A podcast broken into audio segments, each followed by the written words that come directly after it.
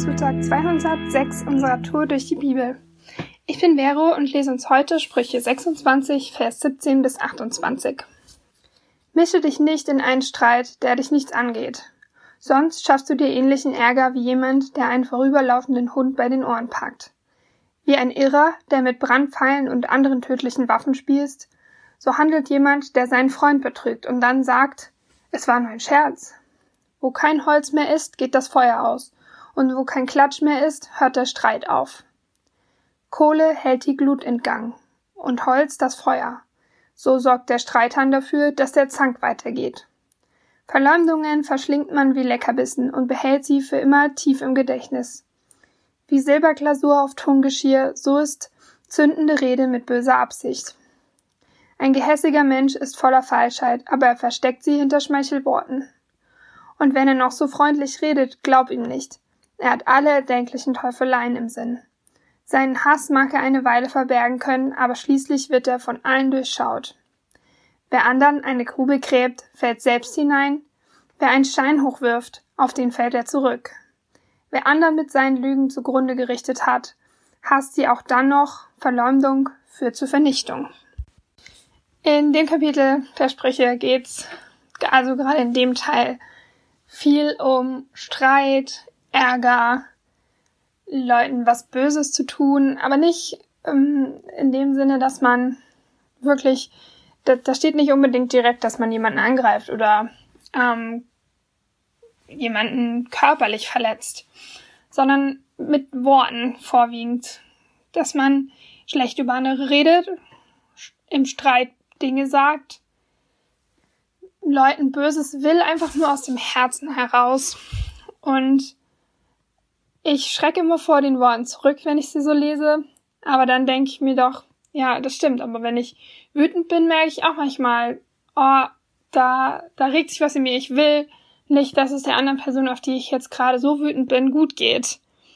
Und da hilft es mir, sowas zu lesen, weil im ersten Moment denke ich dann, ja, aber ich verleumde doch niemanden. Und ja, Gott sei Dank ähm, bin ich kein Streithahn. Und dann denke ich, aber ja, stimmt. Aber ich glaube, dass es zu lesen und mir das immer noch mal bewusst zu machen und mich da zu hinterfragen, dazu führt, dass wenn ich wirklich wütend auf jemanden bin, was natürlich auch manchmal passiert, ähm, ich das viel besser reflektieren kann.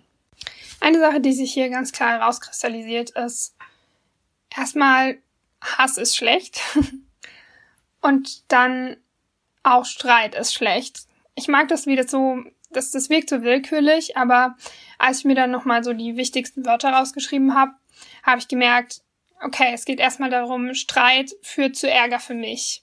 Dann Klatsch führt zu Streit.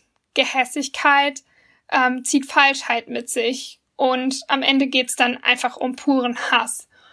Und ich, ich mag das, dass es so gestaffelt ist, weil klar, an, es fällt einem manchmal einfach, also schon leicht zu sagen, ich hasse niemanden ähm, oder das, das nicht so wirklich als so ein tiefes Gefühl wahrzunehmen. Aber die wenigsten können wahrscheinlich sagen, ich streite nie, weil Streit eigentlich in unserer Natur liegt und wir manchmal auch, glaube ich, gar nicht merken, ähm, ob ein Streit jetzt nur an der Oberfläche ist oder ob man damit wirklich jemanden verletzt. Genauso ist es, glaube ich, mit Klatsch. Man kommt echt so oft damit davon. Und ich weiß noch genau, wie wir mit unseren Freundinnen mal irgendwann gesagt haben, als wir noch Teenagerin waren, ja, wir wollen weniger schlecht über Leute reden. Aber trotzdem ist es ja nicht unbedingt nur, dass man schlecht über jemanden redet. Oft ist es auch einfach nur so, dass man irgendwie tratscht und von Leuten Privates austauscht, sagt, ja, hast du gehört, was bei denen und denen passiert ist und hast du das und das gehört? Und hier in Vers 20 steht, aber wo kein Holz mehr ist, geht das Feuer aus und wo kein Klatsch mehr ist, hört der Streit auf. Ist schon ein richtig starkes Bild. Wenn nicht geklatscht und getratscht wird, gibt's keinen Streit. Generell werden hier viele Metaphern mit Holz und Feuer, mit Kohle und das Feuer nähern genutzt. Und das mag ich richtig, weil es tatsächlich so ist. Ich glaube, manchmal denkt man sich, ja, ist doch nicht so schlimm, wenn da so ein bisschen Glut ist, wenn es so weiterglüht. Äh, aber sobald man nicht hinguckt, ähm, ja, frisst es wieder Holz und entsteht ein neues Feuer. wirft vielleicht jemand einen Papierfetzen rein und direkt lodert's auf. Und genauso ist das, und ich glaube, oft merken wir es nicht, aber deswegen finde ich die Sprüche so hilfreich, weil da einfach steht, ja, und wenn wir gar nichts mehr in dieses Feuer werfen, dann geht's aus. Und wenn wir uns einfach daran halten, dann entsteht kein Streit, dann können wir uns aus solchen Sachen raushalten und dann ist da auch viel, viel weniger Raum für Bosheit und für schlechte Gefühle gegeneinander.